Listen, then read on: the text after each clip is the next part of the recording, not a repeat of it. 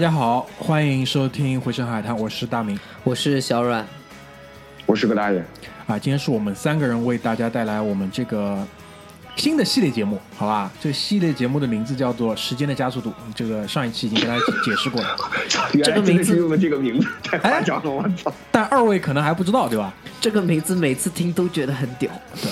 所以呢，对的，真的很屌。以防有一些人可能还不知道情况是什么样子，我再很快的说一下，好吧？因为我们这个节目呢也快做了两百期了。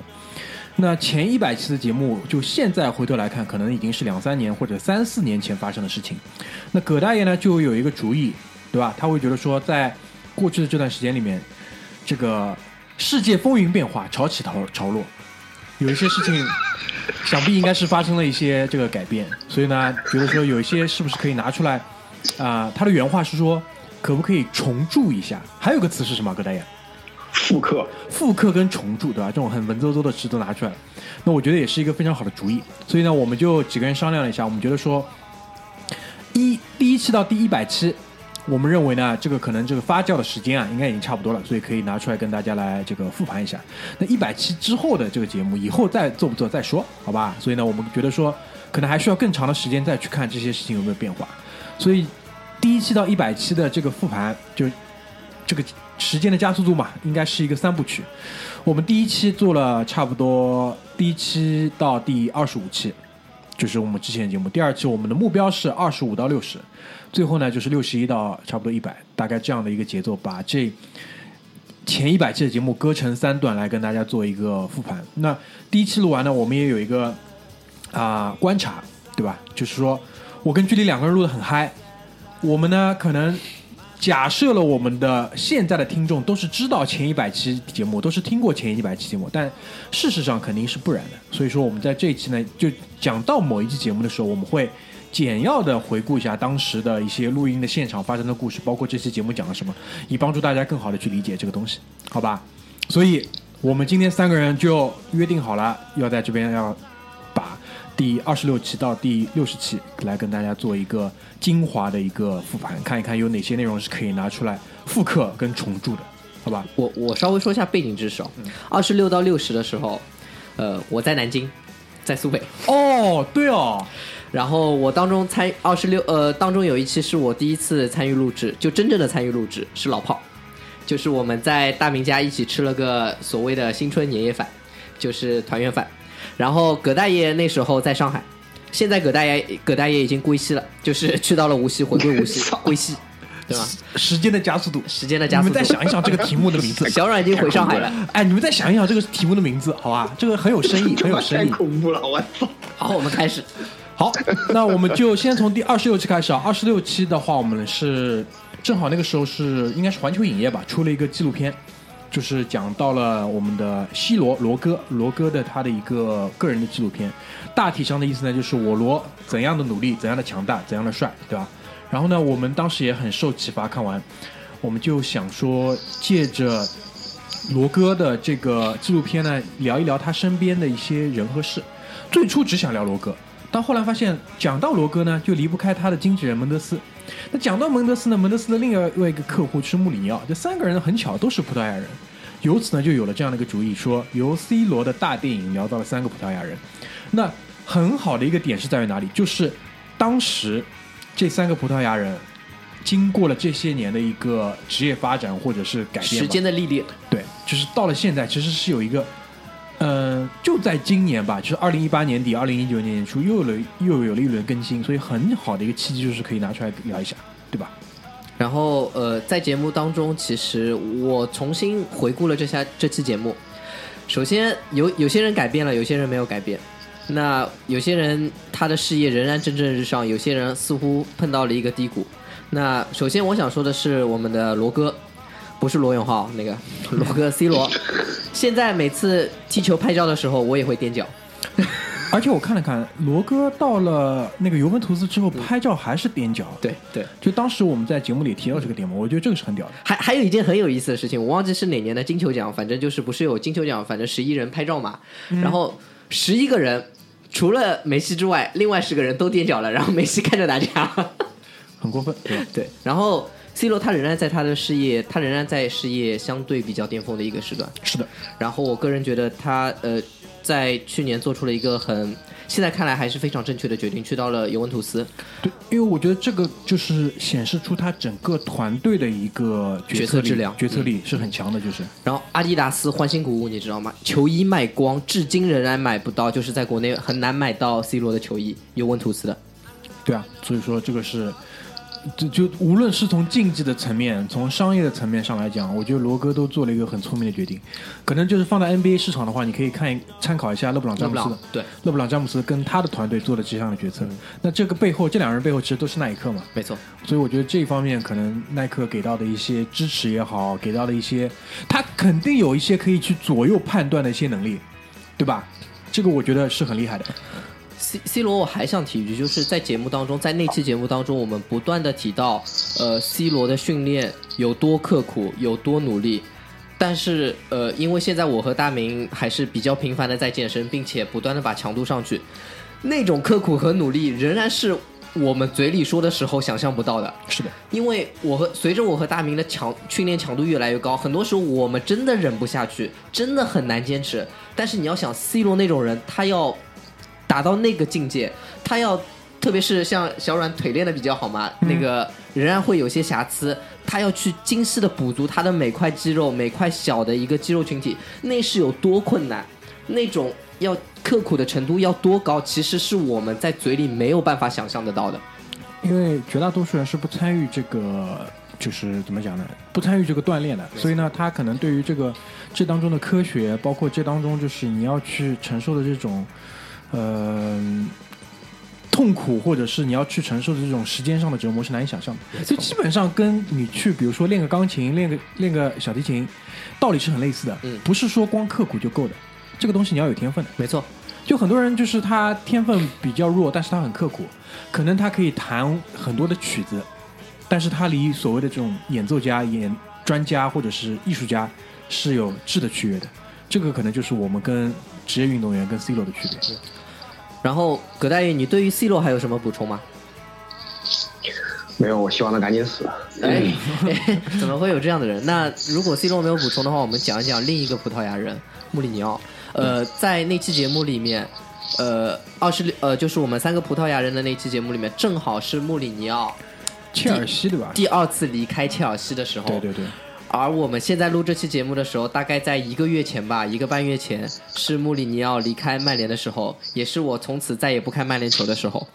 啊，对，就是那个，就关于穆里尼奥离开曼联这个事情，其实我们已经有过比较多的讨论，对吧？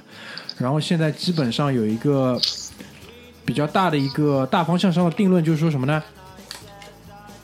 就这是一个嗯、综合的一个结果吧。就一方面来讲，这是政治博弈的一个一个产物。就比如说，呃，穆里尼奥他是寄希望于通过他的一己之力，对吧？把曼联上层这个包括股东那边的一些呃政治斗争，政治斗争可以撸顺。然后呢，其实他通所谓的撸顺，就是说他希望有凌驾于这些东西的权利。没错，但这个至少在曼联应该是做不到的。包括其实大家可以仔细回想一下，他当时到后期的话，跟阿布拉莫维奇、跟皇马的高层闹出来的这个矛盾其实差不多。因为那个时候我们还聊到一个具体的话题，就是说啊，是不是穆里尼奥在管理德罗巴的这个啊不管理博格巴的这个过程当中遇到了这种管理学上的显学，就是九零后员工怎么管理。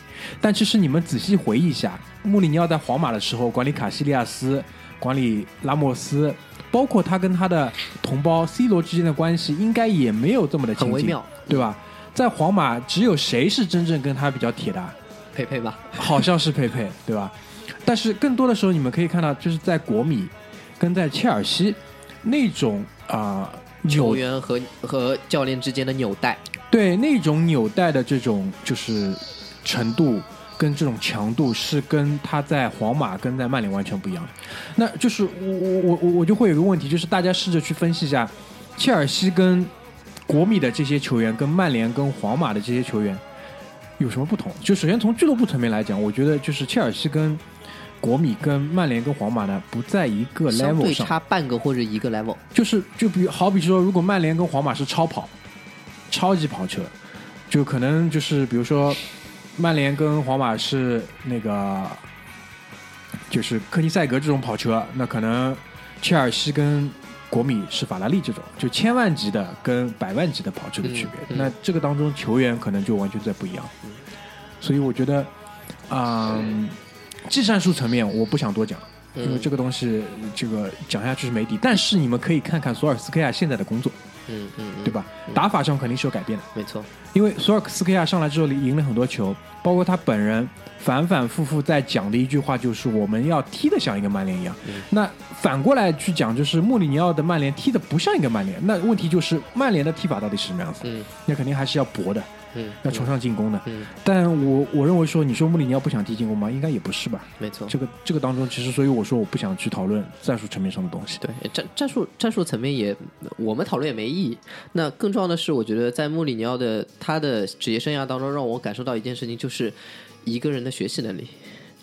对，就是你想，呃，他经历了在波尔图的成功，切尔西第一次的成功，呃，那个国米的成功之后，他连续迎来了在皇马的失败或者那个曼联的失败，呃，包括第二次进进那个切尔西的失败，他都是在第三年，所谓的木木二年、木三年嘛。嗯，木一年特别厉害，木二年最厉害，然后木三年的时候就就就有一些团队当中的危机，呃。他这次他自己最近也在说，就是其实他最近有拿到一些 offer，但是他没有去，没有去接。我想的话，他也许是真的也想到了这一些事情，然后想稍微 reflect 一下嘛，嗯，看看就是呃思考一下怎么前面说的管理团队也好，管理现在的和管理层还有政治斗争各方面的关系也好，还有就是和那个团队年轻九零后现在不是苦出身的那一代球员的，怎么去和他们相处？嗯，也许也许他正在做这方面的思想工作和去思考一下怎么样让自己在这方面做得更好，所以我也很期待他下次出来有什么改变。说实话，对，因为对于他来说，这个应该是不急的，对不急的。我仍然很喜欢他，我仍然非常喜欢他。对，这个是 OK 的，而且因为足够年轻嘛，问题不大，他还可以玩很久，就是。嗯，没错。那关于就是二十六期三个葡萄牙人，我还是建议大家有兴趣的可以回过去再去听一下，因为从就是录音的整个过程来讲，那一期也是我们就整个状态比较好的一期吧，就在我看来啊，好吧。然后很快第二十七期的话，就是一个呃我们节目的一个土炮，嗯，不是地图炮吧？我想说的是阿九，好吧，就是我我们我们我们节目也是一个一块小小小的招牌吧，就很多人是很那个敬仰他的笑声，对吧？阿九应该出现的第一期应该就是在这一期，就是作为一个温州人讲了讲，就是我们看到的温州人不是是不是不是吗？啊啊，对，阿九，对阿九是这一期先出现，对，对吧？后来就是有后来的故事，我们一会儿再讲。所以这一期呢，就是呃，在春节之前也跟大家讲了嘛，阿九也给大家温馨提示，好吧？赶高铁还是要尽量准时，对吧？不然就很惨。然后，嗯，这也应该是二十七期，是我们第一次有女嘉宾加入，应该我没记错的话，是的，对吧？是的，再往后就是比较想说一下，快速说一下二十九，因为二十九期的话，我们就聊了侦探的第一季。那在我们这个时间的加速度的第一期当中，也跟大家快速的预览过了，就是侦探的第三季。那目前侦探的第三季还没有放完，但是我相信这期节目播的时候应该已经放完了。到时候我们会看一看是不是值得跟我们的所有听众再聊一期，好吧？然后第三十期。第三十期的话，应该是，呃，嗯葛大爷的一个，葛大爷应该这么讲，因第三十期应该是葛大爷比较多的，就是自己来，呃，提供主意，包括自己来去想要怎么去聊的一个很重要的开篇吧，对吧？对，第三十期是关于一个雾霾，包括那个葛大爷，就是至少在我们的这个圈子里面，一直也是以这种抗霾斗士，啊，差不多吧，这样的一个对，基本上就是讲到什么抗什么斗士，一般有哪些啊？比如说抗艾滋病斗士，对吧？还有什么抗？还有什么？还有抗什么斗士？呃，基本上抗洪抗洪斗士，对吧？你还抗洪哎，斗士、这种我印象里边比较深的抗灾这种，哎，差不多啊。就关于这一点，我有一个疑问啊，就是，呃，至少从我们自己的观感上来讲，这两年的空气质量应该是要好很多了，对吧？我我我觉得今年冬天真的还不错，相对来说还不错。是的，是的，是的。但是那个像这个开篇的时候，小阮大家都提过，就是说这近两年的这个风景啊，确实是不错的。一方面呢，是因为国家大家都在重视这个事；，再一个就是因为经济下行呢，工厂倒闭很多，对吧？因为雾霾好的时候是伴随着大家经常听到这个供给侧改革，那它肯定是会限制很多这个重污染企业的这个工整工业生产。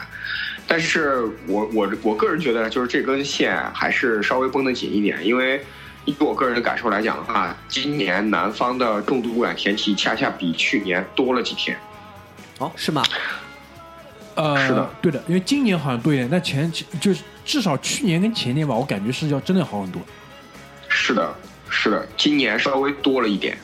我觉得还还有一点就是要看城市，就像今年呃去年我跑的地方比较多，嗯像我跑的几个地方呃比较重灾区哦，郑州我去了郑州，哦那个雾霾是真的厉害，就看不见人，你知道吗？几乎看不见人就。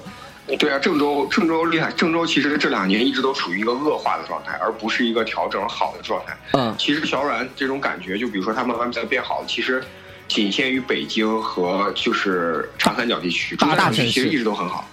嗯，然后还有浙江义乌，我去了义乌，去了呃，对义乌还有个城市我都忘了已经，金华，金华就是他们也相对比较严重，而且我问了当地人说，确实空气也一直不太好，就像可能像葛大爷所说的，大城市相对可能治理的也比较好，小城市为了发展就是城市发展 G D G D P 可能就相对就是在这方面还是看的没有那么紧。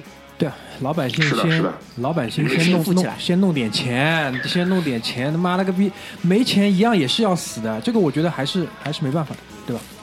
好吧，就关于这点，葛大爷还有什么想要说的吗？就是关于霾啊，没有了，就是还是保护好自己。对，我觉得就是葛大爷前面讲了两点，第一呢，弦一定要绷紧；第二就是说，当现在可能重度污染的天数连续没有这么强的时候，可能难难得遇到一天你就会偷懒不戴口罩，但这个是不可取的，这个是不可取的，你还是应该像就是当初在这种比较严重的这种时刻，对吧？时常可能冬季之前自己先把家里的这个库存先备一下，口罩的库存备一下，包里也放一个，哪怕你忘了，但是你真的要用的时候东西还在，这个还是很重要的，我觉得，好吧？是的，也是我们给到大家的一个很重要的提示吧，好吧？这种事情其实都是很类似的，对吧？跟那个口罩啊、避孕套啊都是一样的。一定要这样吗？好，第三十一期啊，第三十一期是关于就是我们想今年拿出来跟大家做一个更新的一个点，就是三十一期呢，我们和我们的一个同事啊、他是一个呃同性恋者，然后当时在聊这期节目的时候，我们也应该是知道他已经订婚了，对吧？对对，嗯，所以呢，我可以现在就是很很开心的跟大家去更新这个消息，就是他现在的婚后生活非常非常的幸福。他在英国吧？现在如果你香港如果你看过他的朋友圈的话，嗯我基本上建议你把它关掉，呃不要看，太实在太精彩了。不要看。就是你想象一下，美剧里面，比如说什么绯闻女孩、Gossip Girl，他们的生活是怎么样子的？你把这个场景复制到英国美丽的乡村，对吧？剑桥这种就是呃小城市，但是很有底蕴，然后环境又好，对吧？然后过得又很开心。美音改成英音，美音改成英音，然后就是从这种 party 变成了比如说慈善晚宴这种，好吧？其他我不想多讲，就 Cheers buddy。就是一个非常非常好的一个状态。然后呢，呃，也会通过各种渠道嘛，再跟朱恋有一些交流，也会知道说真的是过得很开心，好吧？所以我觉得啊，祝福，好吧，祝福。只要你过得比我好，哎，差不多，差不多就是这个意思。只要你过得比我好，默默的流下了眼泪，我操！好，不要别不要再说了，我们接下来进到下一期，好吧？下一期啊，就是想拿出来跟大家啊、聊一下的，就是那个关于退烧无印良品啊、很多人可能老听众可能会知道，就有一些比较新的听众可能会不太清楚，就是我们之前也尝试过做了一个系列，就是叫退烧系列，就生活当中有一些莫名其妙的骚在发，对吧？很莫名其妙。对于是就想说，可不可以通过我们聊聊一些节目，通过我们，因为可能我们对这个事情是看得比较透的，或者是我们已经在这个事情上吃过很多的亏，对吧？回过头来可以跟大家来分享一下。那无印良品呢，也是作为呃居里吧，应该是居里吧，对是对吧？以前吃过的是亏，那居里就拿出来好好的跟大家来那个复盘了一下怎么回事。那我建议大家呢，有兴趣的可以去听一下。然后当时我们也提到了这个这个品牌这个企业，那现在它的这个在国内的境况，说实话也不是很好，对吧？基本上也是被我们严重了。是的，那我这边就是有一个疑问嘛，那当初消费无印良品的这些人，我相信现在也只是老了三四岁而已嘛。嗯。要么他们不再消费这类型的产品，嗯，对吧？要么就是他们继续还在消费。那整个无印良品如果不好了，那什么东西好了呢？它有没有替代品？？miniso，，什么？名创优品，名创优品。哦哦，就这个店在你们身边多不多？首先，呃，非常多，上海也非常多，非常多。对对，在就在它的标志你一定见过，我帮你搜一下。没有我我我知道这个店，只是我觉得就是说，至少比如说在一个商场里面有无印良品的的嗯商场，好像不太有看到有有的有的会在会在餐饮那一楼，因为它相对价格比较平民嘛，就在餐饮那一楼。就是在 B 一了。对对对对，就是这种五元、十元、二十五元、二十元的产品。对我就是要说十元店那种性格，没错，但无印良品它现在的产品到底还好不好？这点大家有还不错，我觉得还不错。对我觉得它的质量其实可能那因为它么多年还是没有什么变化。它的它的东西也不存在很大的创新的，哎，没错，对吧？嗯，就如果它的品质依然还是好的，那我相信就是它还是可以照顾好它的一些老的一些顾客对。loyalty 的 customer。其实我觉得大明刚刚说的就是三四年前还在消费无印良品的，如果这些人他三这三四年中他会跟我们的节目一起伴随成长的话，他我觉得他不会完全摆脱无印良品，因为无印良品有些东西确实性价比会有，至于高不高先不说，但是他会在一些其他单品上。会随着他年龄的增加，他会寻找在这一类单品上相对来说品质更好，或者是价格更高，或者是设计感更强的专业性的品牌。就比如说，他可能不再迷恋无印良品的笔，而去会看一些，比如说像啊、呃三菱啊，或者是像百乐啊，或者像派通啊这种，就是真正专业做文具的。那比如说本子的话，他可能会去看一些什么 Morito 啊，或者是像什么那个北呃，就是德国灯塔那个牌子，或者是像这个。啊、就是那个 Mo Mola Molaskin 还是 Molas，我就忘了忘了这怎么说，反正就是他会去看一些这种单品相对来说比较厉害的牌子。嗯，那就是大家还有没有就是一些，比如说想要退烧的东西？因为讲到这个点上的话，其实会蛮奇怪的。如果一个人他想要退烧，那事实上他已经有这个意识了。是的，对吧？所以这一点前面因为也提到嘛，就是说大家还有没有一些想要退烧，或者我们作为我们这个节目自己，我们也会想一想，就是有哪些东西在我们生活当中，我们自己已经退了烧了，好吧？到处啊看一看，能不能再帮大家拿出来聊一聊。但是就是因为这是我们退烧系列第一期嘛，因为整个退烧系列的话，我觉得可能做的最最最最成功的就是无印良品这一期，然后再加上就是环保主义，一会儿我们也会提到这个事情，好吧？下面的话。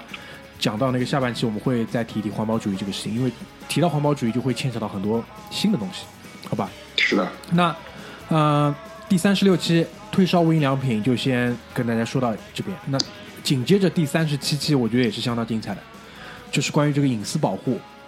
就当时这个应该也是葛大爷的点子，对吧？是这个也是个这个也是葛大爷的点，这个也是我的点子，而且还专门写了笔记卖了。对。呃，隐私保护这一点呢，我觉得没有什么特别，没有什么特别好说的，就是大家去听那期节目。然后，隐私保护这个事情呢，就是当时是为什么会去做这个事情呢？就是因为支付宝出现了这个隐私问题。那现在呢，其实，呃，没有想到风云变幻，潮起潮落，全中国出现一家比支付宝更恶心的公司，叫做今日头条。今日头条的酷，还好还好我不用今日头条常驻后台的，还好我不用，我也不用。对对对，就是如果你们俩要用的话，我就不会再跟你们在任何交流了。哎，因为你知道为什么我们不用今日头条这种这种 A P P 吧？不知道，太浪费时间了吗？不是啊，因为群里有你跟居里啊。你们每天会把今日头条转发给我们的。对啊，就是基本上就是你们过滤出来的东西，对吧？看一看就可以了，其他东西不需要知道，不需要知道。很屌。今日头条不只是他那个新闻，还有他的抖音，还有他的那个什么，就是反正是浪费时间的三大神器。这个就是他们对于中国人的隐私侵犯是比我三四年前看到支付宝的这种情况更夸张。那在国外的话呢，其实国外的今日头条恰恰是社交网络的鼻祖 Facebook，哎，不能说鼻祖啊，就社交网络的巨头 Facebook。就前两天，两天前吧，这个苹果这个把 Facebook 和谷歌的这个企业 iTunes 的这个授权证书呢给禁掉，就是因为他们两个擅自通过企业证书签发，在 Apple Store 商店发售和就上架那种呃区域性或者说有限制性的那种 APP，就比如说一个公司内部的 APP 或者是一个就是试用型的 APP，然后来收集用户数据。他们的收集用户数据夸张到连你点击屏幕的位置都收集。所以说这个点真的是跟今日头条差不多，所以说还是呼吁大家要保护隐私吧。我仍然到了今天，我仍然坚持就是不太同意老居的观点，就是既然大家都没有隐私，那就都这个什么。因为其实隐私这三四年的进化就变成了一个相对性的概念吧。但是在这个相对性的概念里边，我仍然认为每个人都需要在这个相对性的概念里面去保护一下自己的隐私。这个呢，我建议你就是在二零一九年，在今年你要再去采访一下居里，因为我自己的感觉就是这三四年下来之后，居里是比以前惜命的多了。居里变了，是吧？哎，就是这居员外现在作为也是这种有身价的这种人物，相比三四年前是要更更加惜命了，这个是真的。如如果有我们的的的如果有我们的新听众，我我真的建议你们去听听以前的节目，你们可以听到当时居里的声音是有多意气风发。现在居里的声音就是这样的，他录节目的时候根本就没有阴阳顿挫，他就是这样录节目。以前的居里完全不是这样子的，时间的加速度，时间的加速度，好吧，时间的加速度，嗯，真的 可怕，真的可怕，真的可怕。啊好吧，就是关于这个隐私保护这一期，葛大爷还有什么想要补充的吗？没有了，差不多还是呼吁大家保护隐私。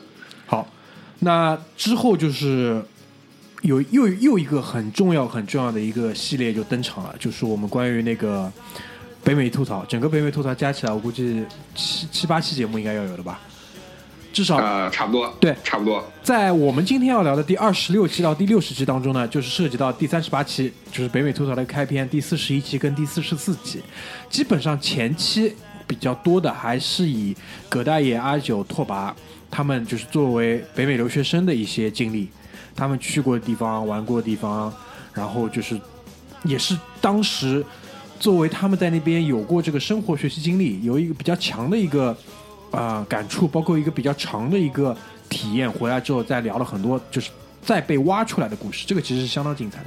因为到了后段的话，北美吐槽更多就是以什么，我们再去到北美的时候，作为一个游客的这种性质，会聊的比较多。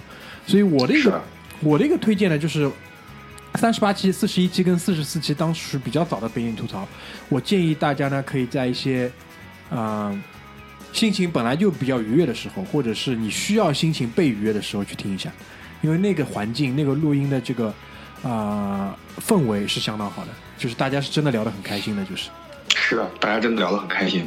你们还会去美国吗？会、啊，肯定会，嗯，肯定还会去，嗯葛，大爷呢？对，会的。肯定会去，但就是。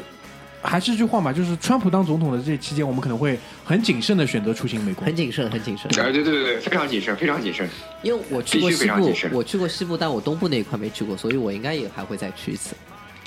因为比如说你现在去的话，嗯，整个的政府政府部门，至少我们在录节目的这段时间一直处于这种停摆的状态。好了，对吗？已经恢复了。呃，据说是恢复了，嗯对。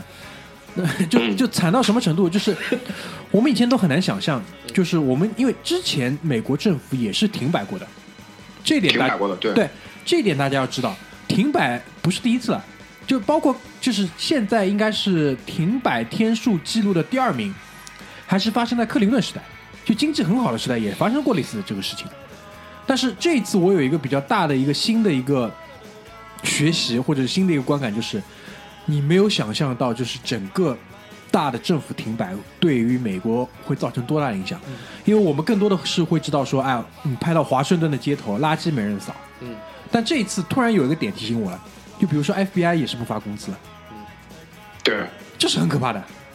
就比如说各级的这种就是纪律部队，对吧？或者是纪律部队的支持，各个方面不单单是民生，包括国家安全，都是会有很大的安检，对安检，对吧？现在我海关停摆很可怕的，机场人炸掉的。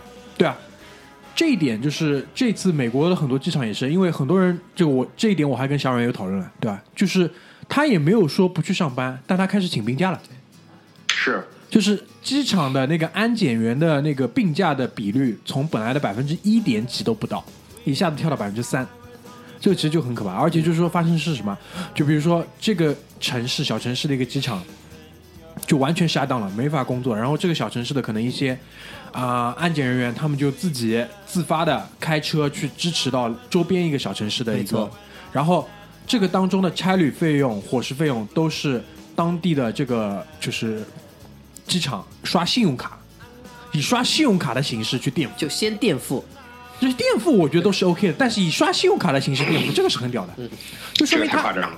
他他背后没有这样一个那个储备的方案或者是应急的方案，而是说现场有一个人拿了张信用卡去刷，这个是你很难想象的，我觉得。还有一件事是就是那个川普接待运动员，哎，叫汉堡，叫麦当劳，不，他是这么说的，呃，那个由于 shut down，但是我们用最 great 的 American food 来招待大家，which is 哎披萨、麦当劳。哎，对，很厉害嘛，对吧？麦当劳这个真的凶，真的凶，还拍张照片发推特，我操！就对对对，麦当劳叔叔接起电话，哈，送几万个汉堡到白宫，你当我白痴啊？差不多就是就差不多就是这种意思嘛，对吧？然后那个包括美国的一些就是可能公立学校的那个教师，就公立学校的教师都因为比如说刚刚停摆了一个礼拜，可能第二、第三个礼拜开始就会有一些什么学校家长在学校外面支了一个烤烤炉、烤架。就是免费的为为为他们做一些，因为那个那个那个新闻纪录片是拍的那个西海岸，或者是就是德州那一带嘛，就是很明显就是在搞那种墨西哥食物，烤一些肉，做一些 taco 之类的，就是分发给那些教师去吃。你知道，作为一个人民教师，对吧？一个礼拜没拿钱，呃，一个月没拿钱，就开始已经要食物都开始需要人接济，这个我觉得是真的很可怕的，对，真的很可怕。美国停摆真的是非常夸张的，真的非常夸张。包括国家公园里边，你会看到他妈的垃圾垃圾没有人收，然后你进不去，也出不来，因为没有向导，没有就是向导，没有人检票，没有人管理啊，嗯，这个这个真的是很可怕的，我觉得。真的很可怕，真的很可怕。就在这里，我真的说一句很五毛的话，真的，除了就春节期间的上海，你很难想象我们国家会发生这种事情的，对吧？就春春春节期间的上海，打车又贵，对吧？时间又长，外卖也变贵，还没外卖，还没外卖，所以这两天我们基本上也是，这差不多就是做好就是停摆的准备了，家里什么水啊、粮啊 各都种都接济一下。啊，对啊，然后大明什么家没吃的我送一下，我家没吃的 葛大爷家送一下，就这种意思。对，谁家有车的，上班路上一起烧接一下啊，接一下，基本上就这样。让谁哎谁谁谁回去过年了，车子车子拿出来，大家可以一起开一下。就是这种道理。基本上已经到这种程度了，就是。好吧，所以这就是可以，可以，可以。啊、上半段我们先回顾了这么几期节目啊，然后那个中场我们休息一下，好吧？回头继续，回头下半场啊，有有很多其实重量级的，就是在二十六到六十期当中，我们还是做了很多精品的，这一点我还是希望说一下，就是好吧？我们先休息一下，一会儿好的。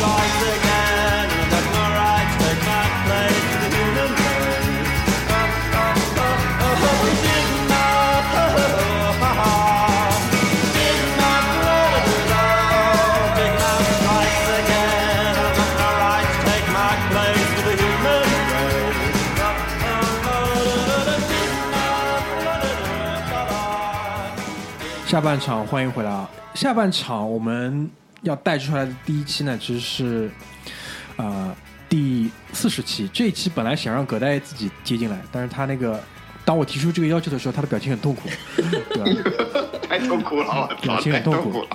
这一期其实很多人应该是非常非常印象深刻的一期节目，第四十期，名字叫做《彩票中奖的完整解决方案》。好吧，这一期我相信这期应该是小阮听的最多的一期，对吧？真的没没没，我听的最多的是北京折叠。啊，那那那这个就是读更深，读更深一点。对对对，这一期呢，这个简单先跟大家那个描述一下是什么情况，就是起因是因为葛大爷跟居里对于彩票中了大奖之后怎么去操作、怎么去处理呢？其实是两个不一样的方向。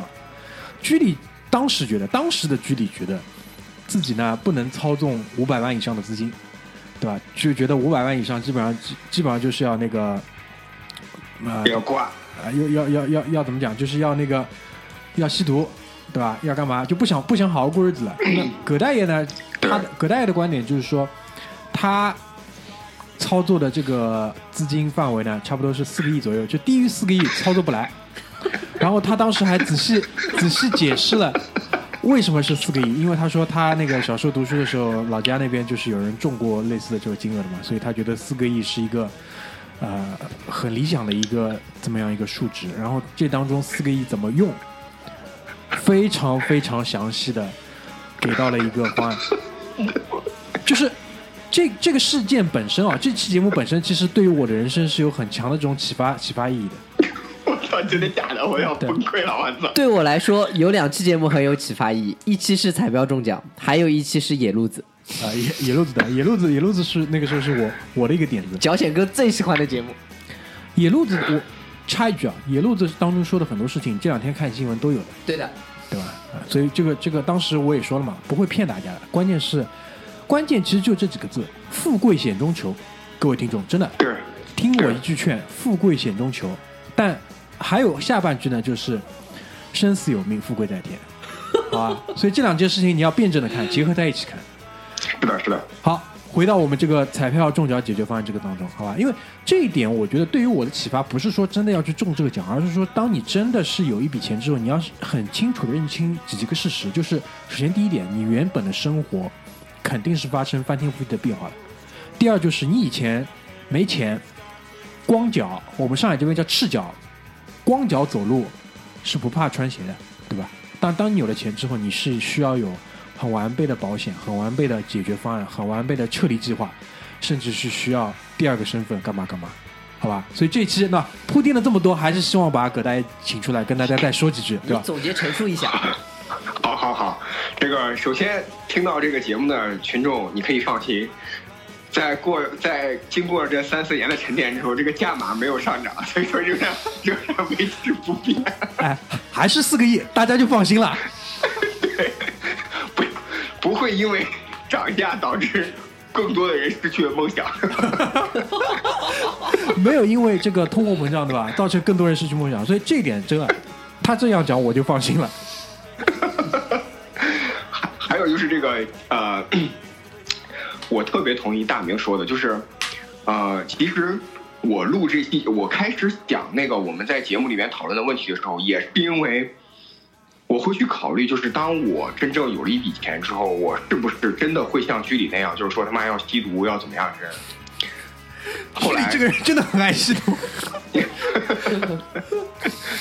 就是后来就录完这期节目之后，这个节目对我的影响也很大。就是，就算我这辈子没有那么多钱，或者下辈子也没有那么多钱，不要紧，重要的是这个思路一定要有。这也是我觉得大明就说完之后，他的启发印证了，或者说证实了我想录这期节目的初衷是正确的，就是会让大家去思考你如何处理人生中，不管是意外之财也好，还是你的血汗钱也好。差不多就是这个意思。我觉得这个已经是很发人深省了，好吧，无需多说。大家再把葛大爷这两句话想一想，然后再想一想“富贵险中求”啊，“富贵险中求”。好，那第四十期之后呢，就是我们跟那个阿辽，阿辽是另外一个播客的主播。另另外这个播客，阿辽是这样的，我发现他最近好像暗搓搓的在支持另外一个新的播客啊，他也没跟我们说过这个事情，但是有被我观察到，好吧，就是他可能就是自己做的播客不做了，但参与到人家的播客里，有可他自己已经不做了了他他自己那个播客已经不做了。啊。不过一个人能做下去，也真的确实挺难。他其实也是有个搭档的，但那个啊搭档就是基本上就是没有办法参与的，嗯，然后一直是作为一个像一个就是浪人，像一个浪人一样的，就播客界的浪人，大概是这样一个角色。就当时我们跟阿辽 就茶餐厅的这个事件，茶餐厅是什么事件？大家还记得吧？就是婴儿辅食。对，就茶餐厅作为一个生意还不错的餐厅呢，就是在服务上呢，考虑的不是很周到，对吧？又要拼桌，然后呢，服务员脸色又难看，对吧？然后还有各种就是支付方式上的不便利，总之就是人家可以给到的，他给到的这些标准他给不到。嗯那我们就以此来聊了一期节目，就聊一聊就是关于服务，什么是好的服务，服务的边际是什么样子，就嗯讲到了这样一期节目。嗯，然后那个我今天也把这期节目听了一下，呃，首先先和大家汇报一下茶餐厅的近况，他生意仍然非常好，哎，对，生意还是不错他。人他生意仍然非常好。所以就是 作为一个餐厅来讲，它的这个嗯核心产品食物本身应该还是 OK 的。对的，我很我仍然是很喜欢他们的虾仁滑蛋，非常棒。嗯，然后那个呃，说到他以前拼桌，他是现在仍然需要拼桌。然后呃，支付方式方面，他现在支持支付宝刷卡，但是一百块以下的他就不允许刷卡了。哦，一百块以下呃对对对，它上面写着一百块以下的话，你现金或者支付宝，对吧？就这样子。然后，呃，我想说的是什么呢？就是茶餐厅当时也闹得沸沸扬扬的，大众点评上面啊，朋友圈转发啊。然后这三四年，其实大众点评上面、朋友圈转发各方面抵制的事情还真挺多的。然后他们也都活得好好的，比如说 DNG，比如说最新啊最热的那个迷蒙事件，对吗？迷蒙是什么？其实我也不太知道，我也没有用过这个东西。呃，用的人可能不不不，你不会想用迷蒙的，哦，他是个看的对吗？她是个人，她是个女人，哦哦，是吗？就是以他那个，我连这个都不知道。以他作为一个内容的提供者，就是提供了很多的内容，哦但内容本身呢不太健康，就是啊，然后像像我想说的是，就是历史一直在不断的重演，什么 DNG 也好，各方面也好，什么辱华事件各方面也好，呃，我我一直是表明这个态度，就是你你该过的日子还是会过，然后那个不要太敏感对于很多事情，也不用太多的参与到这种事情当中，呃，不会因为你的参与有太多的改变的。葛大爷，你你对于这一块你怎么想？没有，刚刚小阮你讲了，呃，我不是否认你的观点，我的意思是你刚刚讲的这句话，你知道我脑海里立刻蹦出来一个企业的名字，叫华为。为什么？你可以解释一下吧？可以解释一下吧？你的点拨一下我吧？就是最近在各种转发什么放弃孟晚舟就是放弃中国的未来，什哦么美国要动孟晚舟，我们要誓死捍卫我们的主权。他妈的，我都不明白这两件事情到底有什么直接联系。真的是，我真的完全不明白这是有什么直接联系。哎，关于孟晚舟这个事情，我们小组内部应该是没有讨论过。没错，哎，我今天也想就问一下葛大爷，就是我从我的角度上来讲，我觉得呢，肯定也有不干净的地方，对吧？对，给人给人家掐住了。嗯，但是呢，这个你你也知道，就是我们国家出去吵架或者是出去干嘛的话，很容易就是上纲上线嘛，对吧？这两天抓了不少加拿大人，嗯真的抓了不少加拿大人。对，这个这个，对的我我我的一个感觉，第一呢，就是说，第一，不要跟我们国家玩这种东西，嗯，你玩不过我们的，对吧？很、嗯很惨，没必要。第二呢，就是说，呃，很多事情还是大家商量着办，对，大国跟大国之间商量着办，但是呢，就就没有必要让这种人天天上新闻，没必要，就搞搞得下面鸡飞狗跳，对吧？就小阮说的这些人鸡飞狗跳，我会觉得很烦。还你我我很害怕。我你们还记得你们认识的屏幕当中的第一个加拿大人是谁吗？第一个加拿大人，我说出来你们肯定认识，你说呀？大山。我很怕哪天他被抓了，你知道吗？我还挺喜欢他的。大山好像前两年就是四五年前，就我们节目还没开播的时候，大山好像因为经济问题就被调查过。对对对，他他是出过事的，这个我是所以我很怕他又被抓起来，你知道吗？人家还挺可爱的。辛辛苦了，辛苦了。所以我就觉得华为就是华为啊，像这个茶餐厅啊这种，就是像小阮说的就很对，你不要不要就是事件一出你就立刻嗨，立刻就高潮了，不要这样好吧？生活不会给你太多高潮的机会，也没有必要强行把自己卷进这种生活的高潮里面。对对对，然后我我最近一直想做的一件事情，就是把那批假嗨那个苹果股票股价超过两百的人当时的朋友圈翻出来，然后现在再问问他们怎么样了，然后发现他们都机警的把朋友圈删掉了。真的啊，对呀、好，很好，就是这个点，就是这个点，我就觉得就是这个点，就是跟你关系真不大。对，直到你中了四个亿发朋友圈，我才不会认为你是假高潮。让我们为你鼓个掌，好吧？真的太喜欢这句话了，听众朋友们，富贵险中求啊富！贵险中求，生死有命，富贵在天。哎，两句话一定要结合起来，哎不能只结合起来看一句。一定要结合起来，辩证的看，好啊。OK，那关于茶餐厅这个点，还有什么想要补充的吗？差不多就这样，人家活得挺好的，我不知道你们活得怎么样。哎，还行吧，还行吧，就这样，好吧。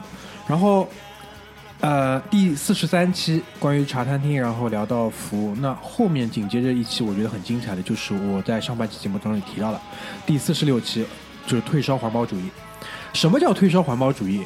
这个点拿出来跟大家讲一下，就是身边你没有没有接触过一些人，呃，做任何事情的时候，或者是完全跟他没有关系的一件事情的时候，当这个事情可能牵扯到环保、绿色啊、防污染，或者是不要浪费水，对吧？类似于这种事情的时候，他们就会特别的有正义感。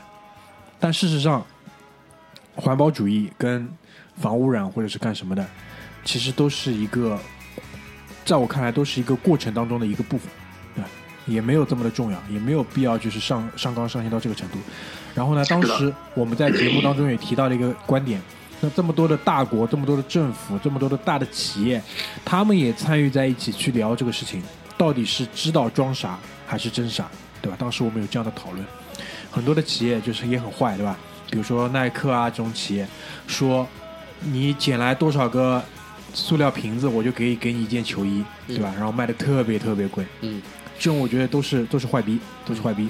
对更更但更更多的人呢，其实就是傻逼，就是跟在后面，他其实也不知道，但是他会觉得说环保、保护地球是我作为一个人类的一份子，对吧？但很多次，现在这这这几年呢，又有另外一群坏逼，在各种的渠道就开始发一些这种什么老教授啊、老科学家说的，就人类不用拯救地球，地球自己拯救地球。嗯，对吧？包括如果你对好莱坞比较熟悉的话，好莱坞有有就好莱坞本来就偏左嘛，偏左的这些白左里面就有有几个大傻逼，就特别喜欢就是出来说这种事情，其中以什么小李子为主。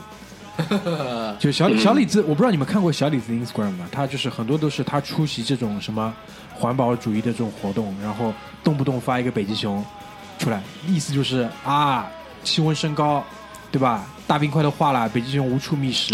还 有还有，上上两个月前吧，不是在那个朋友圈和 Instagram 还有外媒刷屏那个，就是那个北极熊饿的骨瘦如柴，然后飘在冰山上那个。这就是我想讲的，说北极熊妈妈带着北极熊宝宝走了多少多少路之后，对吧？然后没有找到吃的，然后非常饿，大概这个意思。对对对对对。然后后来不是就被那个国内的那个就是果壳网，然后打脸嘛，说人他妈人家人家就是正常的处于脱毛期，然后还有什么正在觅食的过程中，然后你非得要这样写。还有比如说类似于什么日本人捕鲸啊，类似所有这这所有这些东西都会被我们概括成环保主义，好吧？就有兴趣的听众，我建议还是大家还是听一下这节目，这个当中其实是很发人思考的，就不要什么事情都跟你有关一样的。说白了，百分之二十的人被利益驱动，百分之八十的人被智商驱动。哎啊，行了行了，好吧，那就最近最近就是那个这两年吧，电动车又特别火，对吧？电动车作为这种环保主义的，我这个原话我一定要更正你一下，大明是是那个那在那期节目里边，他们所有人都说电动车，就你一个人说不对，这叫新能源汽车。哦哦哦哦，新能源汽车的。电动车是小牛，小牛电动车，就所谓这些新能源汽车被视为一个未来或者怎么样，但其实事实上经过了这些年的发展，至少目前二零一九年现在看来，电动车的顾客体验依然没有办法跟内燃机汽车 相提并论，对吧？在续航、在续航里程、稳定性、安全性上都是一样，所以这个点其实包括最近最近那个当时这期节目的策划人居里，对吧？又扛起了一面大旗，因为居里最近在拍拍照买车嘛，对吧？又扛起了这面大旗。最近我们发现，这个世界上的石油其实是永远用不光的，电动车完蛋了，就扛了这面大旗，对吧？然后，当然我不知道，就是我什么样的原因啊？可能最近上个月牌照没拍到吧，可能比较急。对对对，火气还是挺大啊，的。我也就是这样的。但是他他说的这个点是对的，因为现在电动汽车它提供的这个顾客体验，真的是不能跟内燃机汽车去做这个比较。包括然后稳定性、安全性。对，然后关键是买了电动车的人会说啊，在城市里面代步还是很不错的，对吧？有类似这种声音，但其实你仔细想一想，是不是真的这个样子？嗯，好吧，说到这个，我突然想到，就是呃，在那个大 V 推荐里边，我其实一直都忘了推荐一个这个大 V，就是如果听众里面有任何男士或者女士对汽车感兴趣，我推荐大家去找全中国最厉害。但不能说最权威，但是最厉害、最精准的车评人叫做三十八号美系性能控。三十八号，对吧？基本上你搜三对38十八号就出来了，就就就名字已经出来了。嗯，好吧，所以就是我建议大家，就是特别是我们比较新的听众，你翻回去听一听这期节目，这一期是我们自认为的精品，好吧，自认为的精品。对。看看那时候的距离是什么样子的。哎，现在他也这个说到这个，我刚刚大明说出来，我就想说，我觉得这个时间的加速度真的是他妈的老居最好的老居的写照，最好的老居的写照。他最近不也扛起大旗了吗，对吧？挺好的。那那个就是慢慢慢慢啊，就是我们已经从第一期讲到了四十六期，就是快要来到这五十期这样的一个关口了。嗯，就五十期的时候，我们也五十知天命。哎就很奇怪嘛，就那个时候就是刚刚开始录，觉得五十期是一个很大的里程碑。嗯，但现在就是快到两百期的时候，我们都不准备录任何，就比如说，对，但是我们会在两百期的时候录一期，就是在这个数字上去匹配一期内容很好、很精品的东西。嗯这是我们想要做的，就像一百期的时候做了人类简史。差不多这个意思，对嗯吧？二百期呢，还是希望居里可以扛起这个二百期的这个重任大姐，但艾特了他两次，没有回我话，没有回我，没有回我话，就他现在很过分，我就问他 Did you hear me？没有反应，你知道吗？哎，挺坏的，这人挺坏的，对吧？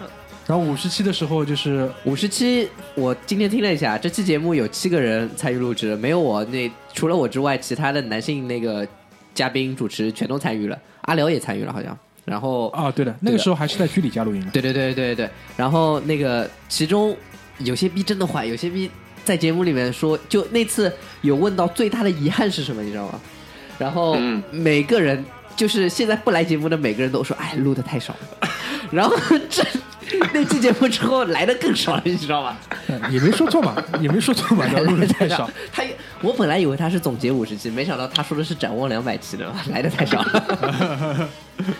点名批评一下有有些人，好吧哎？某些人就这样子哎，所以说嘛，就是讲到这一点，我们那个整个二零一九年在正式开之前，我们也啊、呃进行了一些比较正式的，就大家互相之间比较严肃的讨论，对吧？得出了一个得出了一个观点，得出了一个方向，就是以后我们那个节目呢，基本上会以这个两个人录的这个形式。来进行下去，因为这是对于我们现阶段来讲，整个操作成本、操作可行性，包括节目质量这几方面综合一起看，都更有保障的一个方式，好吧？口号：双飞是未来，好吧？有了这个口号的，有的，有这个口号，哦口号双飞是未来，双飞是未来这个我们这个节目就口号比较多，对吧？什么京沪永不跌了，四个亿了，对吧？双飞是未来了，就基本上就是以口号比较多见长，好吧？赚钱不抱怨，抱怨不赚钱。啊，对，还有生死有命，富贵在天，对吧？嗯就是反正就是这些东西都是还是希望提醒各各位，就大家这生活其实真的不容易的，所以很多时候还是要多想一点，好吧？然后呃，关于五十期小软还有什么想要补充的吗？没有了，就 就某些人自知，自知，好吧，自知。可能他也不会听。对，然后呢，在环保主义之后，环保主义的之前跟之后，我们分别聊了一期关于互联网邪恶势力。这个应该是我跟葛大爷两个人聊天当中就是产生的一项主义，就分别是第对四十八期跟第五十一期。我们所谓的这些邪恶势力。我报几个名字，大家应该都可以明白，就是大概是什么意思，对吧？就比如说以那个乐视，乐视啊，啊、乐视还单批了一期节目，嗯，以以比较老一批的那些互联网邪恶势力代表人物，对吧？恶势力代表人物之一，比如说什么李大言，对吧？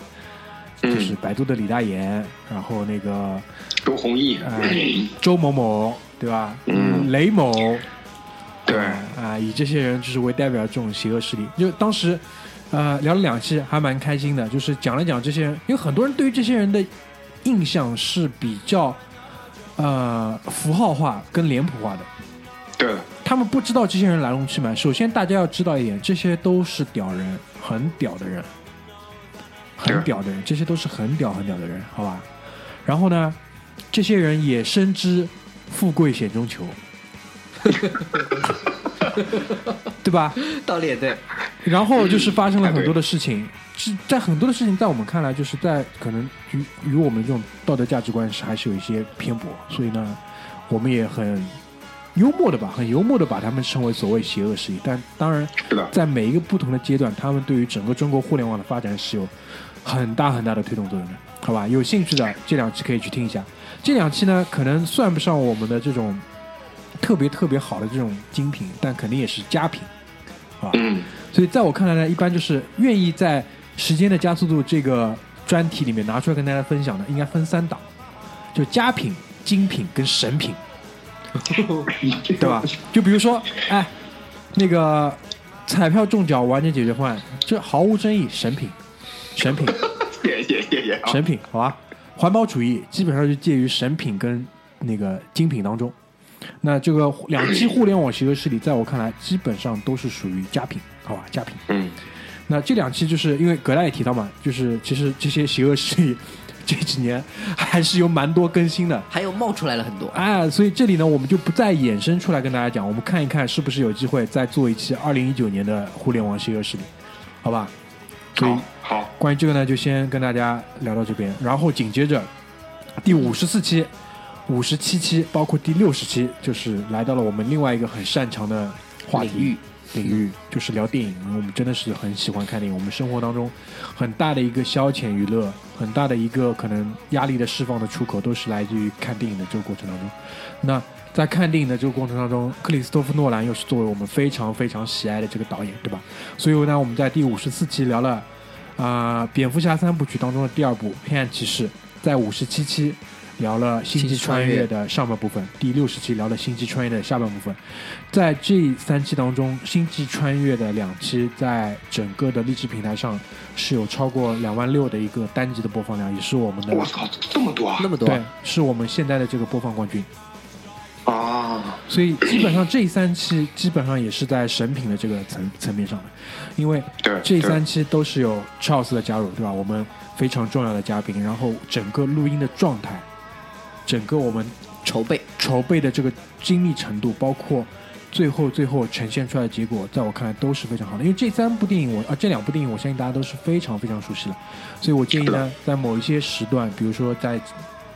就是比如说你有空的时候，在春节、在周末的时候，你也可以再拿出来去听一下。这个还是我觉得一个很好很好的一个呃节目，就永远放在那里。这个我也会把它作为我们就是作为我自己来讲，哪怕换了手机，这这几集节目应该是我会把它缓存下来的，一直会再去听的，是确实是做的非常棒，对吧？然后呢，在这边，在我们录这期节目之前，也得到了一条非常非常好的消息，就是，呃，诺兰的新片，诺兰在《敦刻尔克》之后的下一部新作，目前已经定档，北美定档了，二零二零年的七月十七号，就基本上还有，二零二零年七月十七号，就差不多还有一年半的时间。那基本上一年半，还有一年半。